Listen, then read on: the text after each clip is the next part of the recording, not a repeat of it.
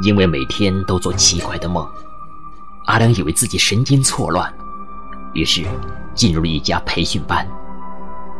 故事就从这里开始。当天夜里，一个女孩焦急地告诉一些不正常的发现。这个错乱的培训班，到底是一个什么样的场所？阿良在这里究竟是留还是走？如果走，能走出去吗？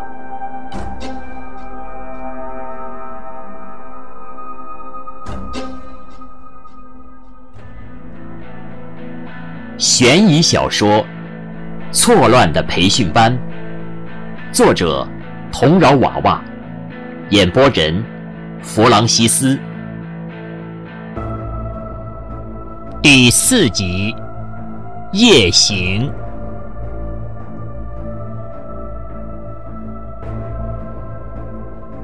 完了，我出不去了。我的心重重的一沉，我勉强的笑了笑说。呃，不，不是，我去上个厕所。啊啊，好，那我们等你。你们是新学员，我得和你们讲讲宿舍的规定。他朝我露出一个奇怪的笑容。我点点头，急匆匆的去了卫生间。这里的卫生间很干净，也很大。我钻进一个隔间，掏出手机给江小优发了一条短信：完了，莫凡来我们寝室了。我可能走不了了。我盯着手机屏幕等了两分钟，焦急的像个热锅上的蚂蚁。江小优回信了，门也被锁上了吗？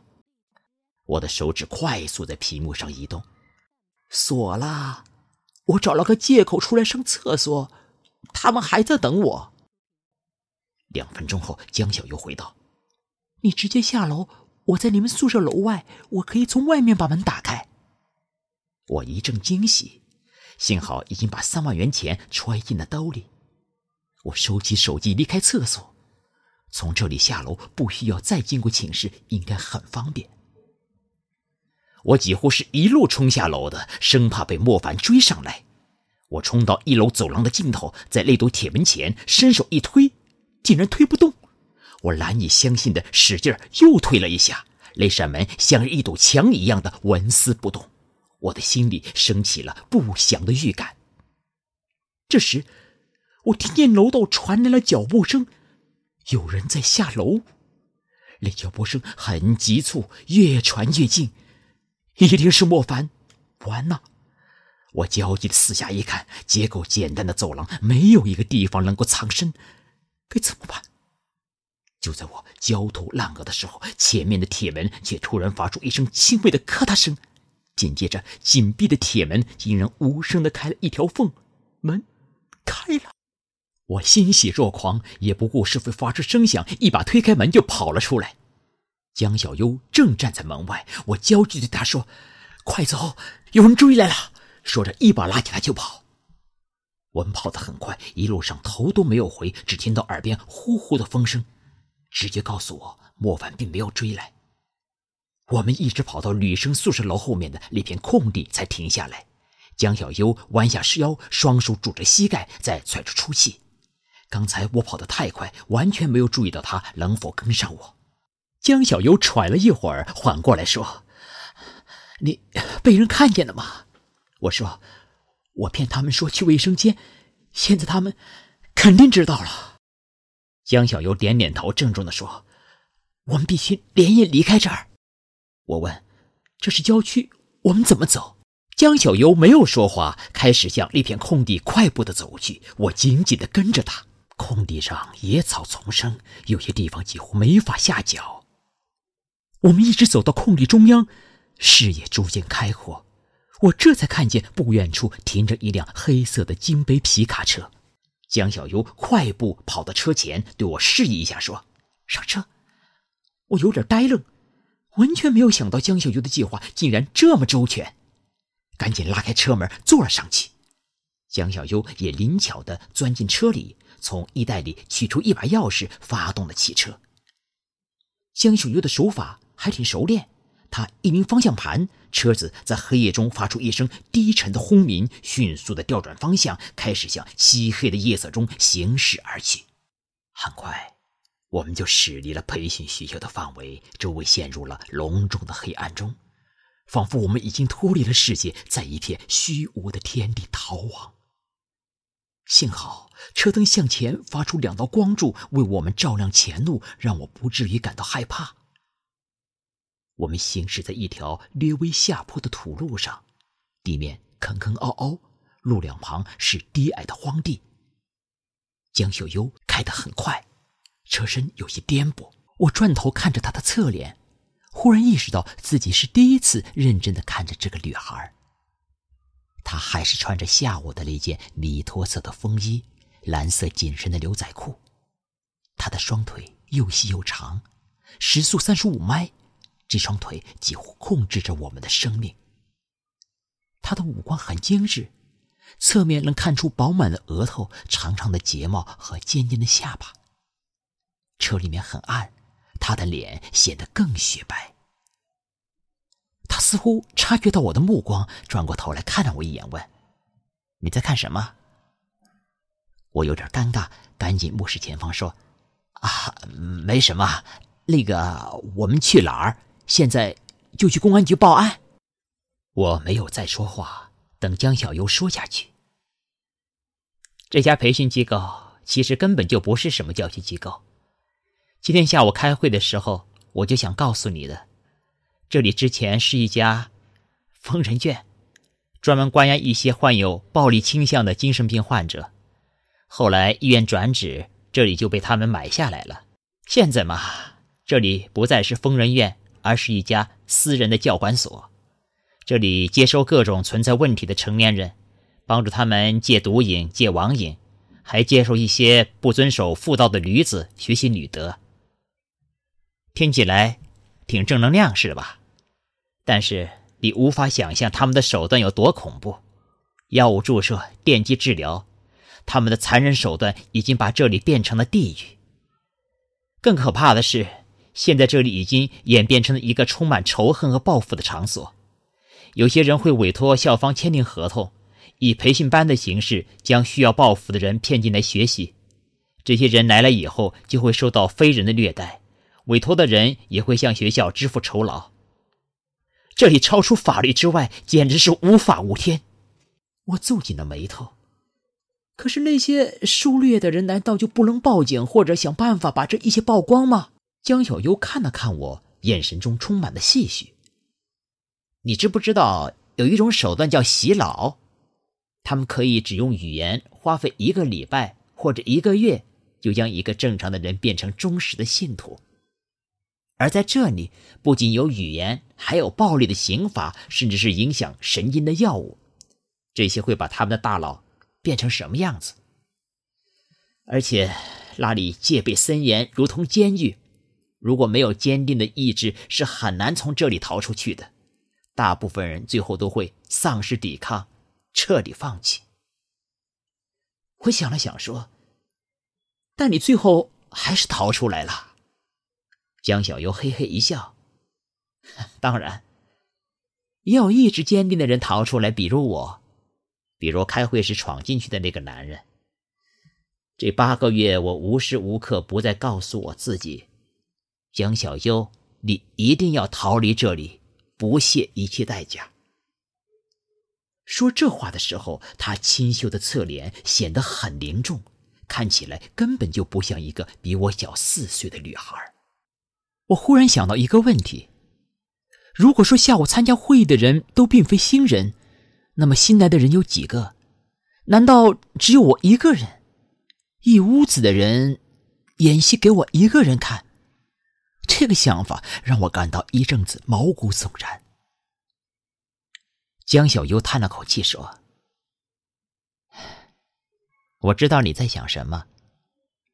这里一次最少要招进四个人，所以今天并不是只有你一个人蒙在鼓里。我心里这才舒服点儿。此刻车窗外一片漆黑，透过车灯，只能看到我们已经驶出坑洼的土路，来到了平整的路面上。我看了一眼手机，距离我们出发到现在已经过去了一个多小时，应该是快进市区了吧。车窗前的景物十分的单调，车两侧则是一片的漆黑。我坐在副驾驶上，不知道该往哪里看。对这个奇怪的培训机构，我依然感到很多疑问，但是思路有些混乱，却不知道该从哪里问起。车里的气氛安静了下来。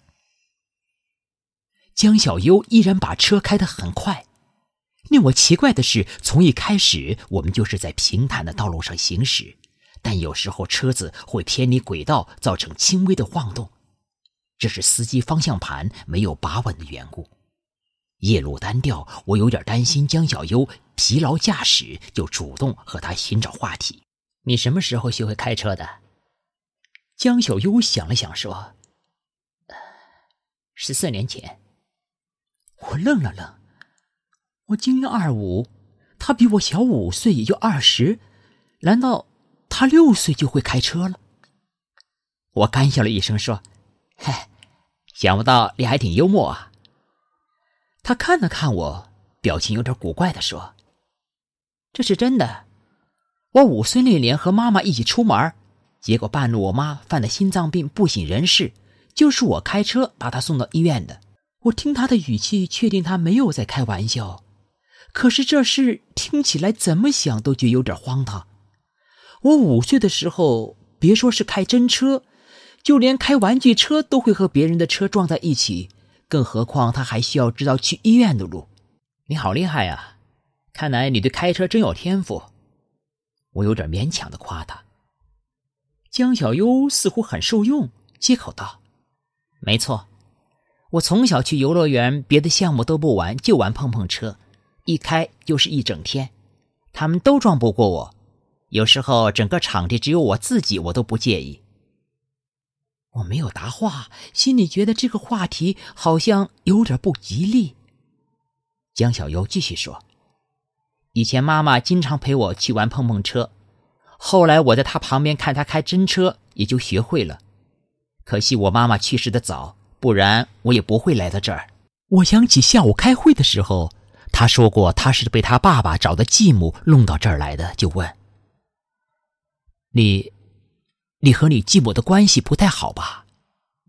江小优哼了一声说：“我和那个女人势不两立。爸爸被那个狐狸精给迷住了，不再相信我说的一切。那个女人带着一对儿女，他们成了快乐的一家子，我成了那个多余的人。”看着江小优的侧脸，我挺同情他。我是个独生子，从小在父母的呵护下长大，他所经历的孤独和难过，一定不是我能够理解的。江小优继续说：“我从没有叫过那个女人一声妈。在这个世界上，我只有一个妈妈，也只有一个爸爸。我不会让别人就这样把她从我身边抢走。于是我开始反抗。”用我能想到的一切方法引起他们的注视，我甚至差点把他们毒死。车子又轻微的开始晃动，我看到江小优搭在方向盘上的手在颤抖。他继续说：“那段时间，我连续给他们做了一个礼拜的桂圆莲子粥。他们起初还很防备，后来终于放松了警惕。